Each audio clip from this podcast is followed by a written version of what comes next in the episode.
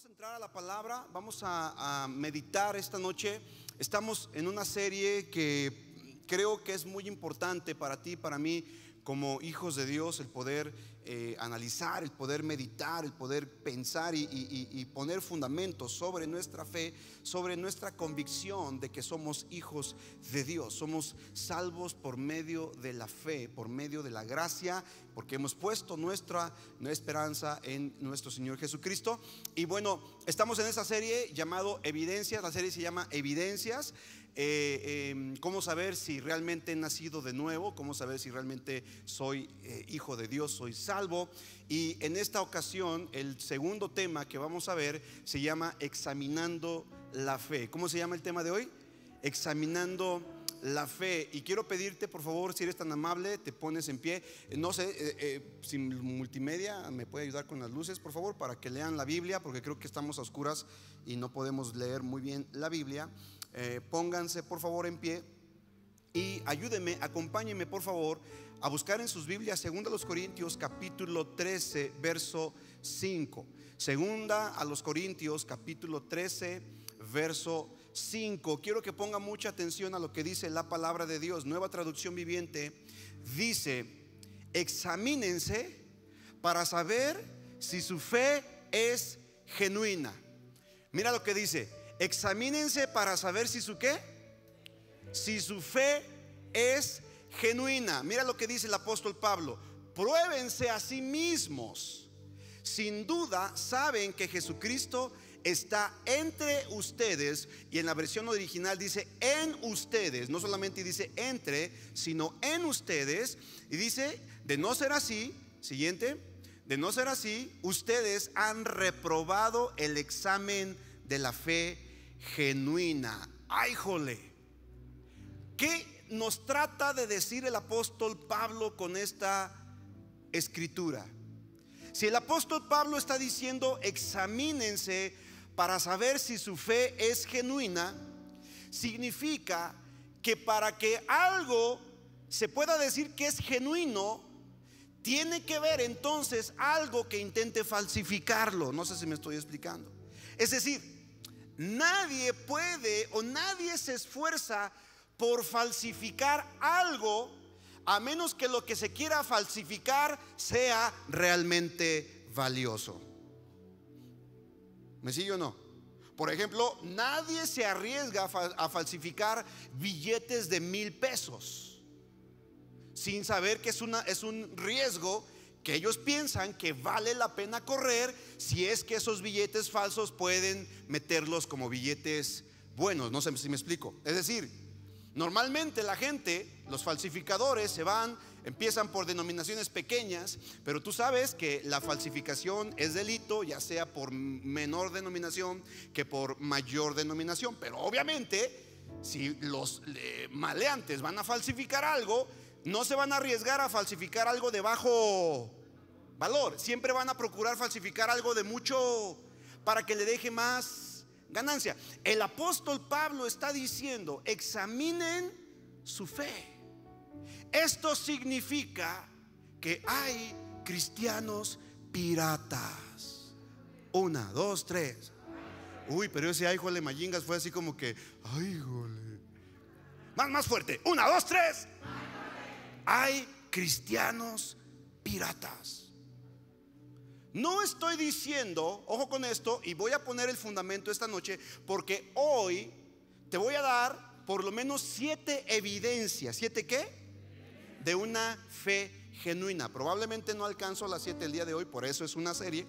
Pero hoy vamos a ver por lo menos unas tres o cuatro las que alcancemos. ¿Te parece bien? Entonces, ahí puesto de pie, quiero que pongas tu mano derecha en tu corazón y tu mano izquierda la levantes al cielo y hagas esta oración conmigo. Quiero que digas, Señor Jesucristo, solo tú conoces mi corazón. Solo tú sabes lo que hay en él.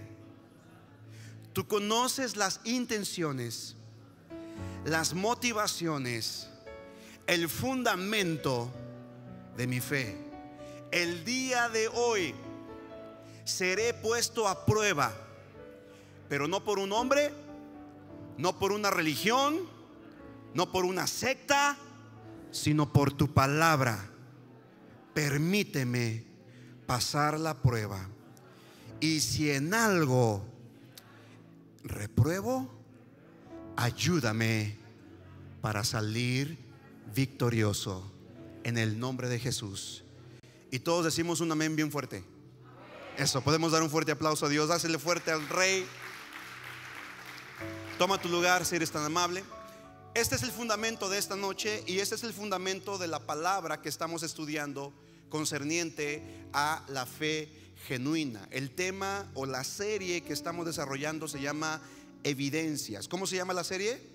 Evidencias. Tiene que haber evidencias en nuestra vida de una fe genuina, de una fe no fingida. El apóstol Pablo aquí está diciendo a la iglesia en Colosa, una iglesia que estaba eh, ¿cómo podré, puedo decirlo? Estaba viciada por la carnalidad, por el mundo, estaba viciada por la influencia del hedonismo y, la influencia griega, una iglesia muy carnal una iglesia muy sensual. Sin embargo, si tú estudias la primera epístola del apóstol Pablo a la iglesia en Corintios, siempre el apóstol Pablo los reconoce como hermanos como hijos de Dios. En el capítulo 3 de Primera a los Corintios, el apóstol Pablo escribe a la iglesia y dice a los hermanos que están en la iglesia y luego comienza a decir un montón de cosas que estos hermanitos estaban viviendo. Cosas como pleitos, chismes, divisiones, murmuraciones, bronca entre hermanos y tú podrás decir, ah caray, qué iglesita. Yo no quisiera ir a una iglesia con esas características. ¿A cuántos les gustaría ir a una iglesia donde hay puro chisme, puro pleito, pura división, pura envidia? ¿A cuántos les gustaría? Pero sabes, la iglesia en Colosa era una iglesia muy peculiar porque había un montón de broncas. Pero el apóstol Pablo, a pesar, a pesar de todas estas eh, eh, evidencias o, o manifestaciones de inmadurez que la iglesia estaba evidenciando, sin embargo el apóstol Pablo les dice, hermanos, ¿Sabes por qué? Porque al final de cuentas lo que determina si tú eres salvo o no, no es tu performance, no es tu actuación, no es la manera en cómo vives, sino en, lo que has creído. Y en eso, en lo que has creído, obviamente conforme vas madurando, conforme vas creciendo, esa fe pequeña se va transformando en una fe que evidencia madurez. ¿Me sigues? Pero mientras somos pequeños, mientras estamos en el camino espiritual y vamos avanzando, probablemente todavía tendamos eh, al pecado, probablemente todavía habrá cosas en nuestra vida que corregir. Ahora, yo no sé tú, pero yo al día de hoy todavía tengo un montón de cosas que corregir en mi carácter. ¿Cuántos están igual que el pastor? Todavía hay un montón de cosas que corregir en su carácter. Mira, si tú no levantaste tu mano es porque casi casi ya eres un querubín. Casi casi flotas entre nubes, ¿verdad? Uy, la aureolita. Mira, yo ahí, la llevo, ¿verdad? Ya por lo menos le estoy haciendo espacio a la aureola aquí en la cabeza, ¿no? Pero todavía estoy luchando con áreas en mi vida. Eso no significa que no soy salvo. ¿Me sigue? Porque, mire, ¿por qué estoy predicando todo esto? Porque hay mucha gente que tiene temor. Yo he estado hablando sobre la venida de Cristo. He estado enseñando sobre que los tiempos finales, hemos incluso en, el tiempo de la pandemia, eh, hablé de una serie que se llamó Señales. ¿Cuántos escucharon la serie de las señales? A ver, levante su mano. ¿Cuántos ni, ni siquiera se conectaron a la serie de las señales? Levante su mano que diga, pastor, yo no sé cuáles son esas señales y creo que la tienes que volver a predicar. Levanta tu mano si tú no escuchaste esa serie de las señales, señales antes de la venida de Jesucristo. Estuve enseñando eso y de acuerdo a la Biblia, sabemos por lo que la Biblia enseña que Cristo ya está pronto a venir. Pero mucha gente se espanta y dice, ay, ¿cómo saber si cuando venga Cristo yo me voy al cielo? Porque todavía lucho con un montón de cosas, todavía lucho con pensamientos, todavía lucho con actitudes, todavía lucho con muchas cosas que quiero dejar y no puedo. ¿Cuántos todavía están luchando con cosas que quieren dejar y no pueden? Levanten su mano. Bueno, pero eso no es una evidencia de que no eres creyente. Escúchame bien, un hijo de Dios, un cristiano, un nacido de nuevo, no es una persona perfecta que no comete pecados. No, hay otras características que evidencian su nueva naturaleza. Y de eso te quiero hablar esta noche. ¿Me sigues? ¿Cuántos están contentos por esta serie? Levante su mano que dice, uy, qué padre, porque se me hace que yo andaba medio, medio lejos de estas verdades. Mira lo que dice, voy a volver a leer, pero voy a detenerme en algunos puntos antes de entrar a estas eh, eh, evidencias o estos ah, testimonios de nuestra fe en Cristo Jesús. El apóstol Pablo dice, examínense para saber si su fe es genuina. Claudia, lo primero que tenemos que estar dispuestos es a examinarnos a nosotros mismos. No dice que vengas con el pastor y que el pastor te diga si tu fe es genuina o no. ¿Eso dice? No dice que vengas con el apóstol. ¿Eso dice? No dice que vengas con los líderes o ancianos, ¿verdad que no dice eso? Te está diciendo a ti. Es decir, es una responsabilidad personal el examinar nuestra fe, el analizar nuestras motivaciones, el meditar en nuestros caminos es algo personal. Yo no tengo que estarte diciendo, hey, ¿por qué no te conectas a la oración? Yo no tengo que estar viniendo contigo y decirte, oye, ¿cuántos, ¿cuántos capítulos de la Biblia has leído? Se me hace que eres una persona carnal. Yo no, ese no es mi trabajo. Dios no me puso aquí como policía de ustedes. No sé si me estoy explicando. Por supuesto que si en alguien veo alguna actitud, hay, algún pecado, y si usted me da permiso, porque también esa es otra cosa, si usted no me da permiso de intervenir en su vida, yo no voy a andar de metiche. Hello. ¿Me sigue? Pero si usted considera que Dios le dio un pastor y que el pastor puede venir y hablarle de una manera determinante cuando usted lo necesite, agradezcale a Dios que usted está siendo disciplinado. ¿Está conmigo o no? Pero en la cuestión de examinarnos a nosotros mismos es algo, es algo, es algo personal. Nadie te tiene que decir, tú tienes que examinarte a ti mismo para saber si tu fe es genuina. Luego dice, pruébense a sí mismos.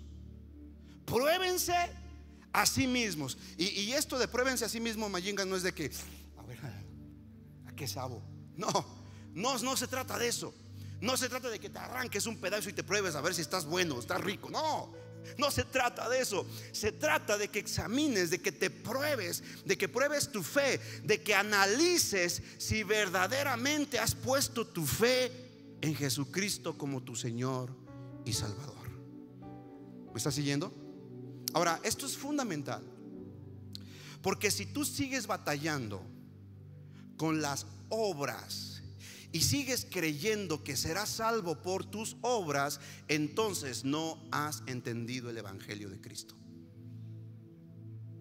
Porque no se trata de lo, que tú puedas hacer. No se trata de, de lo que tú hagas. Se trata de lo que Cristo ya hizo en la cruz del Calvario. ¿Cuántos dicen amén a esto? Sigue diciendo el apóstol, sin duda saben que Jesucristo está entre ustedes, o la versión original dice en ustedes. Entonces, examino mi fe, me pruebo a mí mismo y yo tengo que estar seguro que Cristo vive dentro de mí.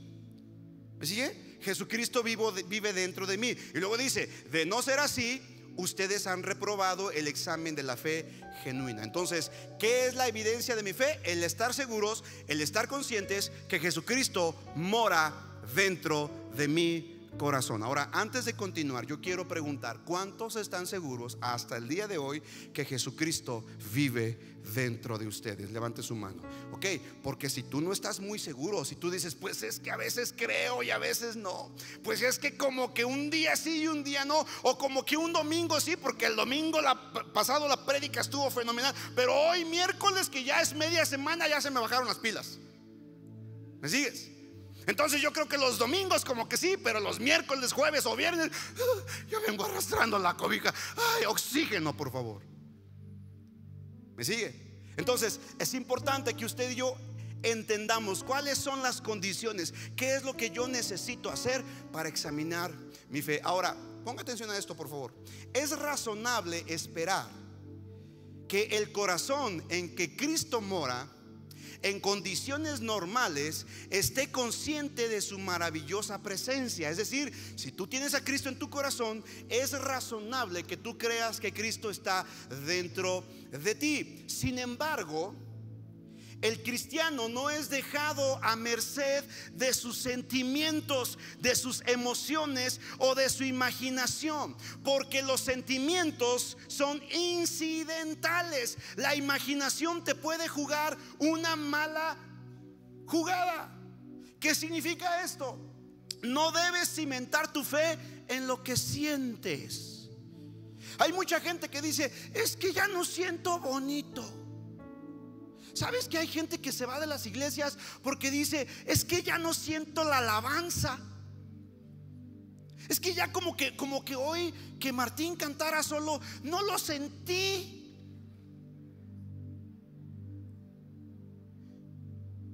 Es que ya no me gustan las alabanzas que cantan en esa iglesia. Por eso mejor me cambio a otra en donde sí sienta bonito, en donde quiera, en donde me hagan que la piel se me ponga chinita. Bueno, ah, me hubieras dicho antes. Si lo que quieres sentir es la piel chinita, le pongo a todos los diáconos que te ponga un hielo en la espalda y vas a ver si no vas a sentir pelos en todos lados. ¿Me sigues? Pero no es de emociones, amados. ¿Sabes por qué? Porque independientemente de que lo sientas o no, Jesucristo está en donde se le honra, en donde se le alaba. Es una promesa de Jesucristo. Él dijo, donde dos o tres estén reunidos en mi nombre, ahí estoy yo en medio de ellos. Lo sientas o no lo sientas, lo veas o no lo veas, lo creas o no lo creas. Jesucristo dijo que Él estaría donde están dos o tres congregados en su nombre. ¿Alguien puede decir amén a eso?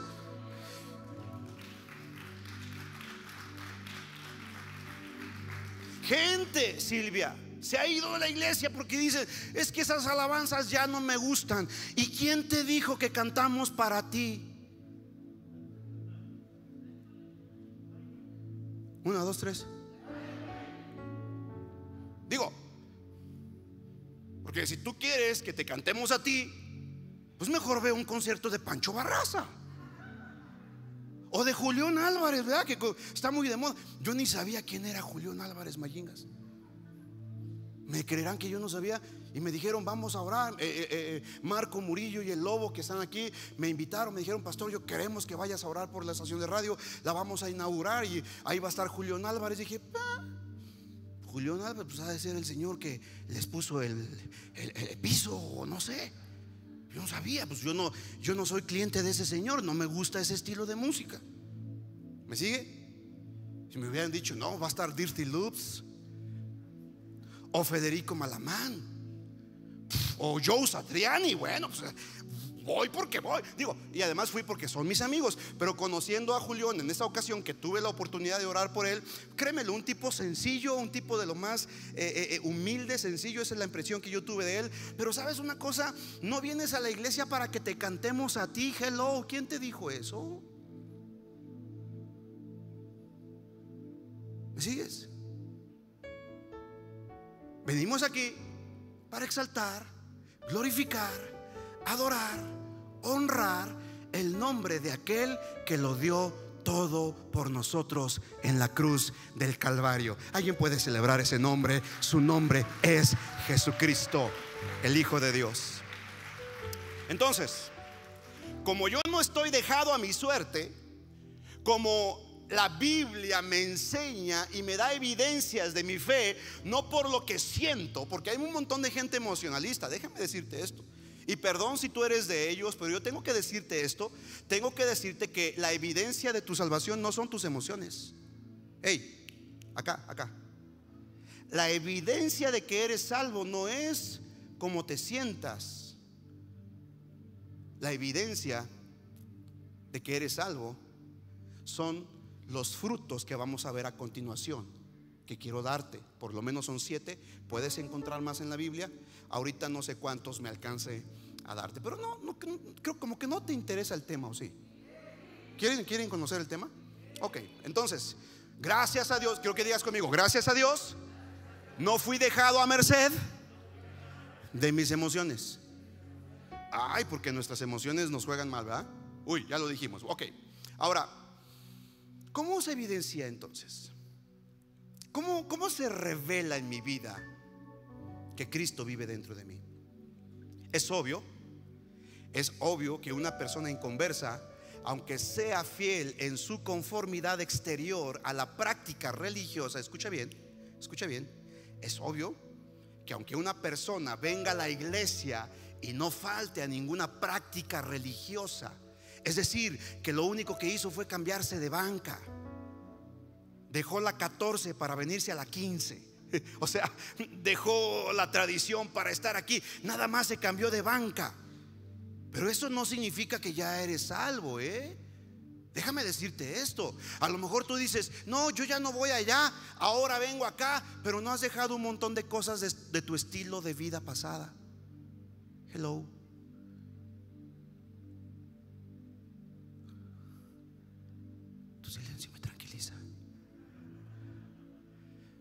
Porque no se trata, mayingas, de cambiar de banca. Si fuera eso, pues qué padre.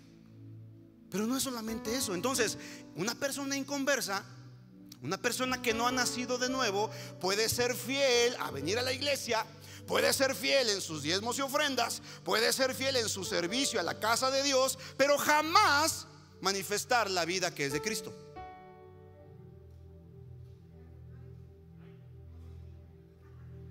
¿Quién dijo ay, jole, allá atrás? Eso, fuerte, ay, jole.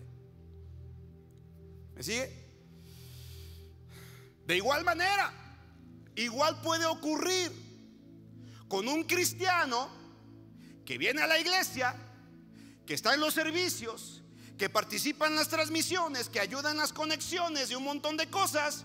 Es cristiano, pero es un carnalón de primera. Carnalote, carnalote, carnalote. Ese sí es un hijo de fuerte, ¿verdad? O sea, no hay una diferencia entre el inconverso y el carnal. Por lo menos no hay una diferencia externa. No hay una evidencia, no hay algo que los diferencie. Lo que sí es que tal vez el inconverso, aunque venga y aunque haga toda la liturgia religiosa, si verdaderamente no ha creído en Jesús, sigue estando muerto espiritualmente. Pero el carnal, el que a lo mejor le entregó su vida a Cristo genuinamente, pero no ha madurado, no se ha comprometido, no sé a qué no te escuché, no sé a qué. Porque déjame decirte algo, una manera en que una persona puede crecer en su vida espiritual es por medio del compromiso. Porque acuérdate de un principio de Anita, nos convertimos en lo que nos comprometemos. Y una persona se convierte en aquello que está comprometido. Por eso es importante que tú y yo nos involucremos al servicio de Dios para que entonces podamos evidenciar lo que ya hay en nuestro corazón. No sé si me estoy explicando. Eso tú y yo no lo podemos saber. Por eso el apóstol Pablo dice, examínense a ustedes mismos. En una iglesia entonces, Martín, lo veíamos la vez pasada, te expliqué, ¿verdad? Hay tres tipos de personas. Personas espirituales, digan conmigo, personas espirituales hijos de Dios que han nacido de nuevo y que manifiestan el Espíritu Santo, personas carnales, es decir, hijos de Dios que viven en la carne, pero son hijos de Dios, carnales pero hijos de Dios, y personas que no han nacido de nuevo, totalmente lejos, apartados de la vida de Dios. Entonces, un cristiano carnal es anormal. En el sentido de que no tiene modo de probar por la experiencia que tiene la salvación. Es decir, ¿cómo prueba el cristiano carnal que es salvo? Un cristiano carnal es anormal. Dios no quiere que tú te quedes por siempre enano. Dios quiere que tú vayas creciendo y desarrollando tu fe hasta la madurez, hasta la plenitud del varón perfecto. Entonces, aunque la vida eterna en sí, escucha bien, la vida eterna es ilimitada, quiero que digan conmigo, ilimitada, Llega más fuerte, ilimitada. Pero el cristiano carnal experimenta una vida cristiana limitada. ¿Me está siguiendo? ¿Es cristiano? Sí, pero es un carnalote. Y su vida espiritual en la tierra será muy, muy, cuando puede acceder a lo ilimitado de Dios para su vida. ¿Me sigue o no? Ahora, Primera a los Corintios, para darte esta idea, para pastor, ¿de dónde está sacando todo ese rollo? Primera a los Corintios capítulo 3, versos 1 al 4. Dice el apóstol Pablo, de manera que yo, hermanos, no puedo hablarles como a espirituales, ¿como a qué? Espirituales, La palabra para espiritual es neumatozois. Neumatozois en el original eh, griego significa una persona que ha nacido del Espíritu. Dice, no puedo hablarles como espirituales, sino como a carnales. Y luego dice, como a niños en Cristo. Y aquí lo subraya entonces el apóstol Pablo hablándole a la iglesia, a los hermanos, porque dice, de manera que yo, hermanos, le está hablando a la iglesia. No puedo hablarles como espirituales, sino como a carnalotes, como a niños en Cristo. Os di a beber leche y no vianda, porque aún no erais capaces, ni soy capaces todavía, porque aún sois carnales. Pues habiendo entre vosotros, mira lo que evidencia un cristiano carnal. Chécate, el cristiano carnal. Porque habiendo entre vosotros celos. ¿Qué? Celos. No más los celotes contiendas, o sea, pleitos, disensiones, discusiones, divisiones. Dice, ¿no sois carnales y andáis como hombres? Porque diciendo el uno, yo soy de Pablo, y el otro, yo soy de Apolos, ¿no soy carnales? Wow. Yo soy Tim Elsa. Y otro, ah, no, yo soy Tim Claudia. Y otro por ahí, no, yo soy Tim Elisa. Elisa, Elisa. Y en la misma iglesia, este tipo de cosas, ¿te imaginas? ¿Qué está evidenciando la gente que promueve esto? ¿Que son qué? No, dilo fuerte, dilo fuerte. ¿Que son qué? Carnalotes. Viste sote para la carne asada. Mira, Escucha esto. El cristiano carnal es tan perfectamente salvado como el cristiano espiritual. Asústate conmigo. Una, dos, tres. No, asústate, asústate. Una, dos, tres. Sí. El cristiano carnal es tan perfectamente salvo como el cristiano espiritual. Porque ninguna experiencia, ningún mérito o servicio forman parte de la base de tu salvación. Escucha, Ninguna experiencia, ningún mérito y ningún servicio que tú hagas son el fundamento de tu salvación. ¿Cuántos están de acuerdo con lo que estoy hablando? No lo digo yo, lo dice la Biblia. ¿Cuál es, ¿Cuál es, el problema de un cristiano carnal? El problema de un cristiano carnal es que vive muy limitado. Diga conmigo, muy limitado. Y Dios no quiere que vivas limitado. Mira lo que dice.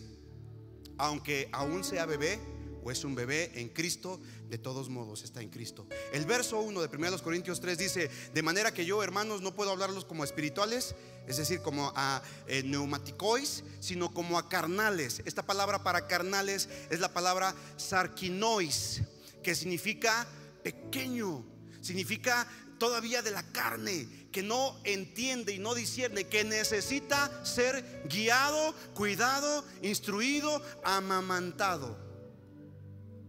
¿Me sigue? Por ejemplo, aquí hay varios bebés, ¿verdad que sí?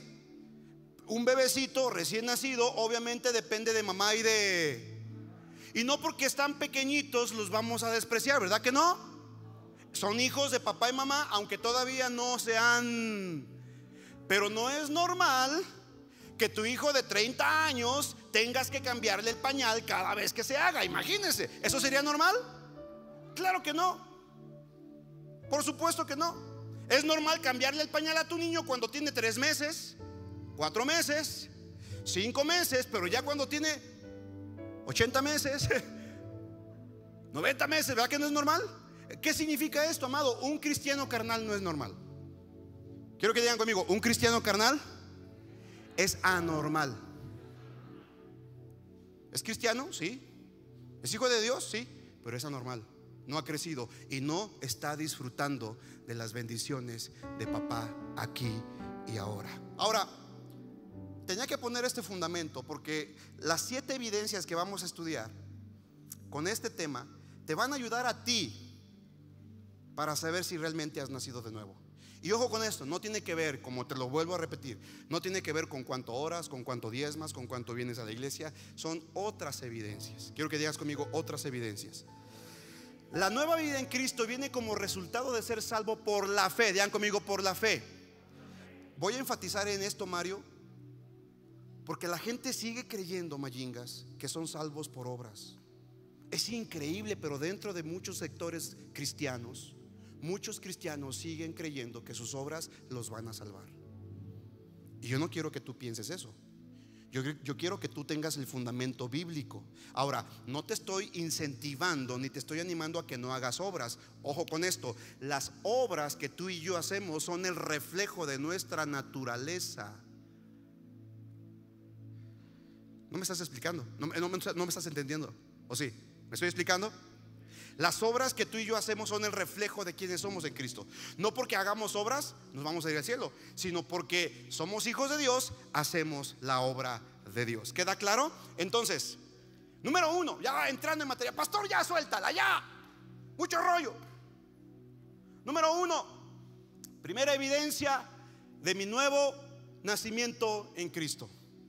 La primera evidencia que tú y yo tenemos de que somos nacidos de nuevo es que ahora conocemos a Dios como nuestro Padre Celestial. Ahora tú y yo tenemos un entendimiento de Dios como nuestro, como nuestro.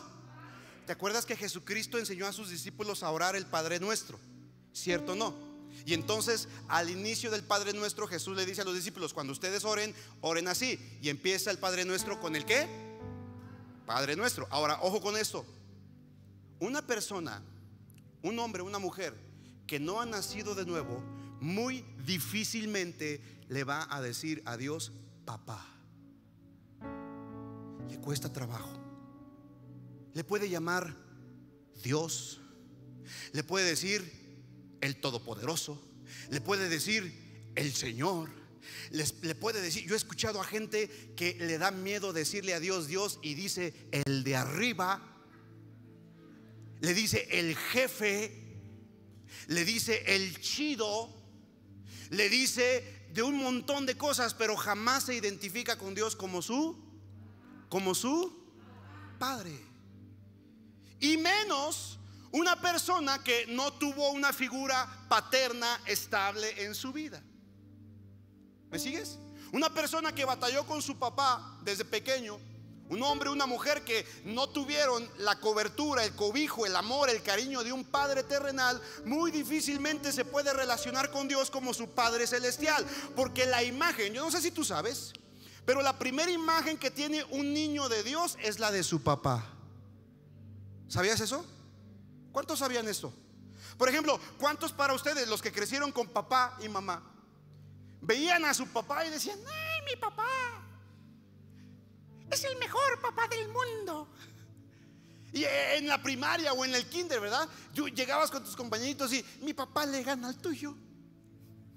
No es cierto, el mío está más grandote. No, el mío tiene más fuerza.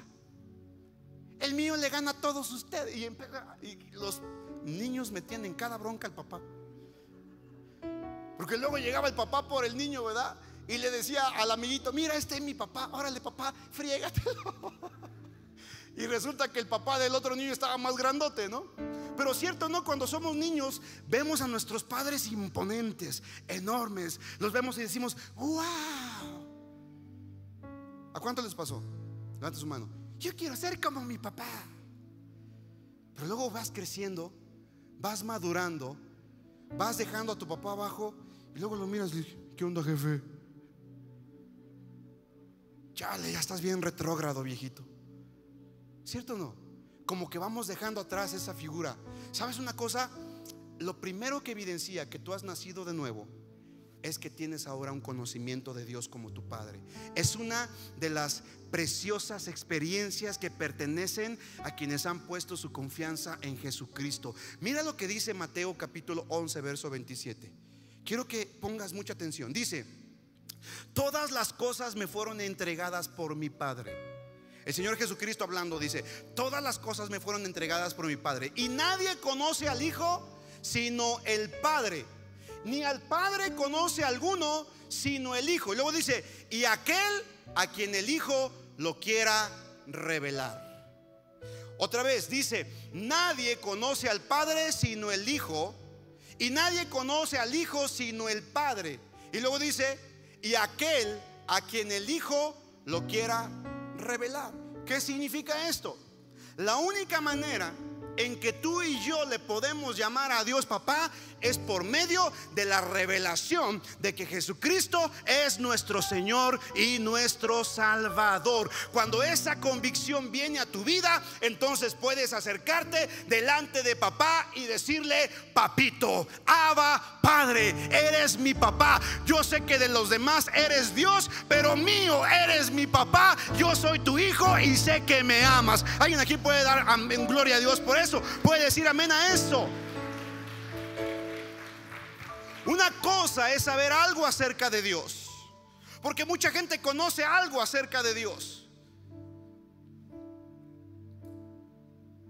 Pero otra cosa muy distinto es conocer a Dios. Y conocer a Dios solo se puede realizar en la medida en que el Hijo, es decir, Jesucristo, lo revele. Juan capítulo 17, verso 3 dice, y esta es la vida eterna. Escucha bien, escucha con atención. Pon atención a esto, esto es revelador, esto es poderoso. Y esta es la vida eterna, que te conozcan a ti, el único Dios verdadero, y a Jesucristo a quien has enviado. Amada familia, el saber que tú y yo tenemos vida eterna es conocer a papá, conocer a Dios como nuestro Padre y relacionarnos con Jesucristo como nuestro Señor y Salvador, sabiendo que de Él hemos tenido, hemos obtenido salvación y vida eterna. ¿Le parece bien? Pastor, yo pensaba que por mis buenas obras yo pensaba que, ah, diezmando, ofrendando y haciendo, esto lo vamos a ver más adelante. Y por supuesto que nuestras obras evidencian. La Biblia dice, por sus frutos los conoceréis. Pero no hay evidencia más tangible, más clara de que una persona ha nacido de nuevo cuando se acerca a Dios confiadamente, sabiendo que Él es su papá. Yo tengo dos hijos. Estoy contento, contentísimo porque mi hijo se acaba de comprometer con su novia la semana pasada. Y ya me dieron la noticia de que se quieren casar. Gloria a Dios, una boca menos que mantener, Señor. Porque come como si me, como si me odiara el tipo. No, no, estoy contento de que mi hijo ya va a casarse, ya tiene la edad suficiente. Mi hija hermosa que nos ayuda en multimedia. Y sabes, mis hijos tienen una relación conmigo totalmente diferente a la que tienen con ustedes. Mis hijos, por ejemplo, llegan a casa, su casa. Obviamente todos ustedes son bienvenidos el día que gusten ir. Por supuesto que los recibimos con todo cariño. Pero nadie tiene la confianza como para meterse al cuarto cuando la puerta está cerrada y se mete al cuarto y encuentra, encuentra al papá en calzones ahí. le digo, ay hija, espérame, espérame, no entra. Porque ella tiene la, tiene la, luego a veces, y esto lo hace más mi hija, que mi hijo, mi hijo es mucho, muy reservado. Él llega de sus asuntos, se mete a su cuarto, agarra su guitarra y todo el día, no, no, no, no, rasca y rasca. Estudia armonía, estudia un montón de cosas. Mi hija no, mi hija a veces eh, estamos mi esposa y yo en el cuarto viendo una, película, viendo eh, una serie, lo que sea, y llega la hija y se mete al cuarto, se sienta en la cama y yo tengo que andar diciendo, eh, O a veces estoy acostado, se siente y le hago con el pie, quítese de ahí, y, y, tiene la confianza, ¿tiene la qué? De venir a acostarse en mi cama. Porque sabe que yo no la voy a, sabe que no la voy a rechazar. ¿Me sigues? Porque ella es mi, y yo soy su. Y en esta relación de padre e hijo, yo la acepto y ella me acepta. Y muchas veces ella y yo hemos, a veces chocamos mucho. A veces con mi hija hay, ciertos choques por maneras de pensar, pero ella sabe que cuenta conmigo y yo sé que cuento con ella. ¿Cuántos me están siguiendo? Porque es una relación diferente. Ahora, cuando no tienes ese entendimiento de Dios como Padre, aguas, porque probablemente no has nacido de nuevo. Si todavía tienes miedo de acercarte delante de Dios, si todavía tienes miedo de hablarle a Él y decirle, papá, muy probablemente necesitas nacer de nuevo. ¿Te das cuenta? ¿Cuántos están aprendiendo algo este día? ¿A cuántos les está sirviendo este mensaje? Ahora, esta es la vida eterna, Juan 3, 17, 3, que te conozcan a ti, al único Dios verdadero. La comunión con el Padre y con el Hijo es algo conocido solamente por quienes andan en luz. Mira lo que dice primera de Juan 1:7. Pero si andamos en luz, como Él está en la luz, tenemos comunión unos con otros. Y la sangre de Jesucristo, su Hijo, nos limpia de todo pecado. Por lo tanto, una experiencia cristiana normal incluye una apreciación personal de la paternidad de Dios.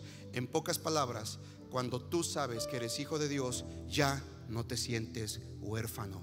Ahora sabes que tienes un Padre que te ama. ¿Cuántos se sienten así este día?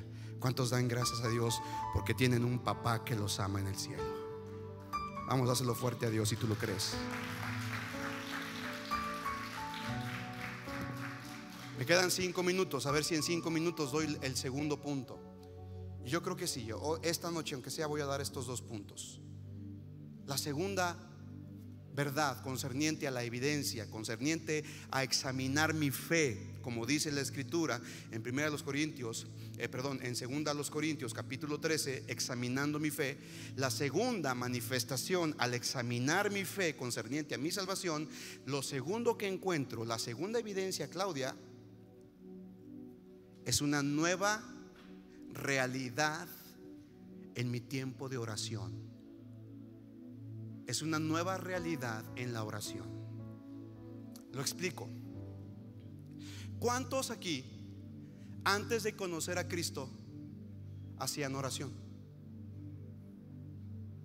Ahora, ojo con esto. No confundan rezar con orar. No es lo mismo. No es lo mismo. El mismo Señor Jesucristo lo enseña. Mateo capítulo 6, no me da tiempo de profundizar en ello, pero tú lo puedes leer. El Señor Jesucristo dice, Mateo 6, en tu casa lo puedes leer, anótalo, pero dice, no creáis que por sus vanas palabrerías seréis oídos, porque la oración no es repetir vanamente una plegaria. Hello. ¿Me sigue?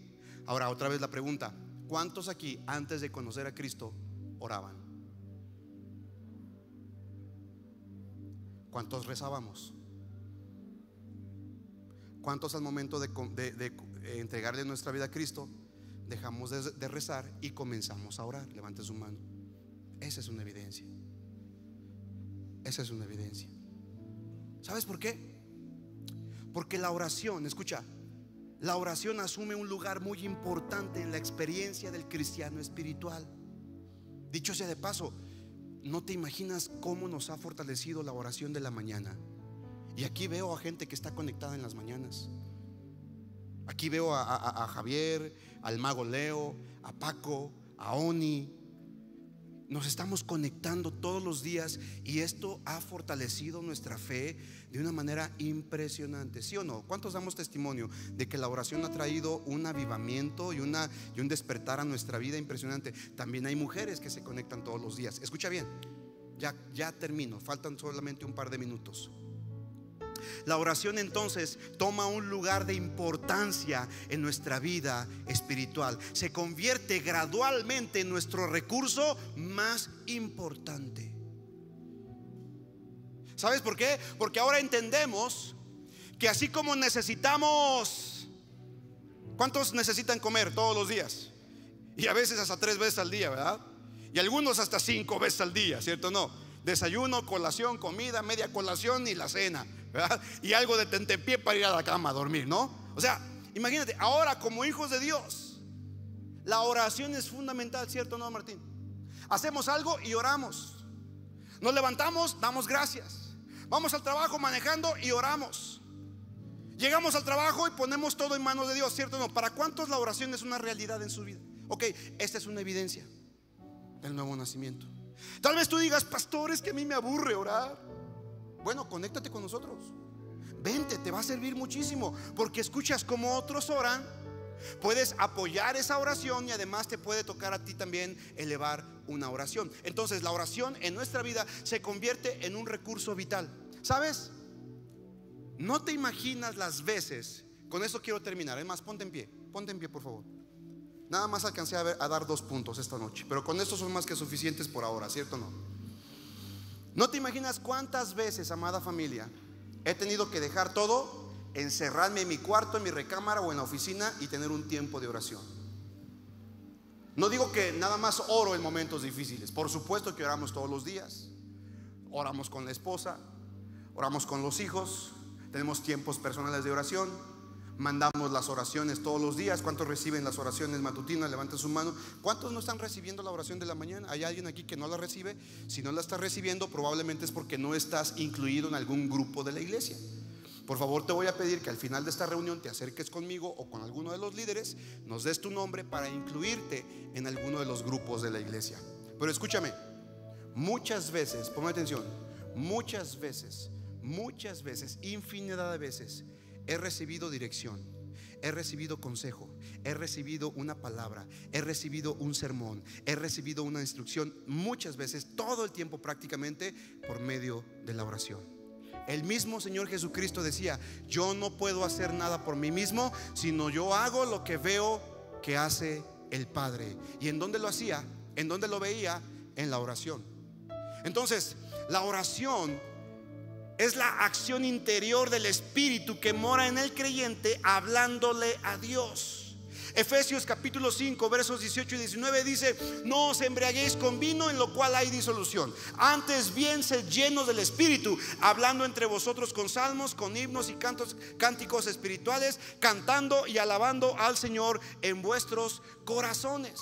Entonces es el Espíritu Santo quien dentro de nosotros habla al Espíritu de Dios.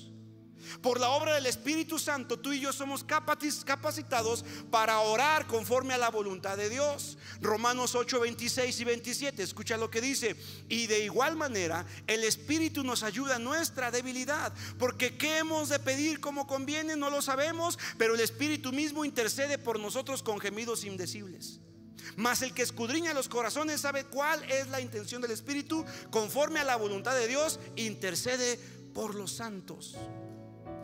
Es razonable creer que puesto que el ministerio de Cristo en la tierra y en el cielo han sido en gran parte un ministerio de oración, la persona en la cual el Espíritu Santo de Dios mora es guiado constantemente a la oración. ¿Cuántos aquí reconocen que ahora la oración es parte importante de su vida? Levante su mano. Esa es una evidencia de tu nuevo nacimiento. Esa es una evidencia de que has nacido de nuevo. Antes de echar fuera demonios, antes de hablar en lenguas, antes de predicar, antes de hacer cualquier cosa. Número uno, el saber que eres hijo de Dios. Número dos, la oración ahora se ha convertido en parte fundamental de tu vida. Voy a dejar hasta aquí porque todavía me faltan más, más cosas, más puntos, eh, eh, cosas que te van a ayudar y que creo que tú tienes esa evidencia del nuevo nacimiento. Sin embargo, quiero dar la oportunidad hasta este punto. Si tú dices, esta noche dices, pastor, como que yo no me siento muy hijo de Dios. Es más, como que yo no puedo mirar a Dios como mi Padre. Bueno, hoy puedes salir de este lugar reconociendo a Dios como tu papá. Hoy puedes salir de este lugar confiando en que Dios te acepta como su hijo no por tus propios méritos, no por tu propia obra, no por tu capacidad. Incluso hay gente, Martín, hay gente que conoce la Biblia al derecho y al revés. Es una Biblia andante y aún así se siente indigno. No siente que Dios sea su Padre. Así que quiero hacer esta oración y quiero que me acompañes, inclusive los que están viendo en internet todos aquí cierren sus ojos, toda la gente, todos los que estamos aquí, los que me están viendo en internet, este es un tiempo de salvación. Si en estas dos evidencias tú dices, híjole, yo no siento a Dios como mi Padre. Yo sé que Él es Dios, yo sé que Él es el Creador, yo lo puedo conocer como la fuerza más extraordinaria del universo, es el Creador de todas las cosas, pero mi Padre, mm, no me siento digno como para acercarme delante de Dios como mi papá. O tal vez tú dices, bueno, es que ah, la oración, pues sí, yo sé que es importante, yo sé que tengo que orar, pero no me sale. No duro ni tres minutos orando cuando ya me dormí. Es que no tengo nada más que decirle a Dios. Bueno, si cualquiera de estas dos evidencias que están probando tu fe, si en esta prueba de fe has fallado, hoy tienes la oportunidad de abrirle tu corazón a Cristo y decirle, Jesús, hazme tu hijo. Dios, hazme tu hijo por medio de Cristo. Haz esta oración con todo tu corazón. Quiero que todos la hagamos sinceramente. Quiero que diga, Señor Jesucristo, vamos, dilo más fuerte, Señor Jesucristo, el día de hoy te abro mi corazón para que entres en él y seas mi Señor y mi Salvador. Quiero tener las evidencias en mi propia vida de que soy tu hijo. Una de esas evidencias es reconocerte como mi papá. Dios, esta noche me acerco delante de ti por medio del sacrificio de tu Hijo Jesús, que derramó su vida y su sangre en la cruz del Calvario para perdón de mis pecados. Pero murió y resucitó al tercer día y ahora está sentado a la diestra de Dios. Te abro mi corazón, Jesucristo. Acércame al Padre. Padre, gracias por aceptarme como tu Hijo desde ahora y para siempre.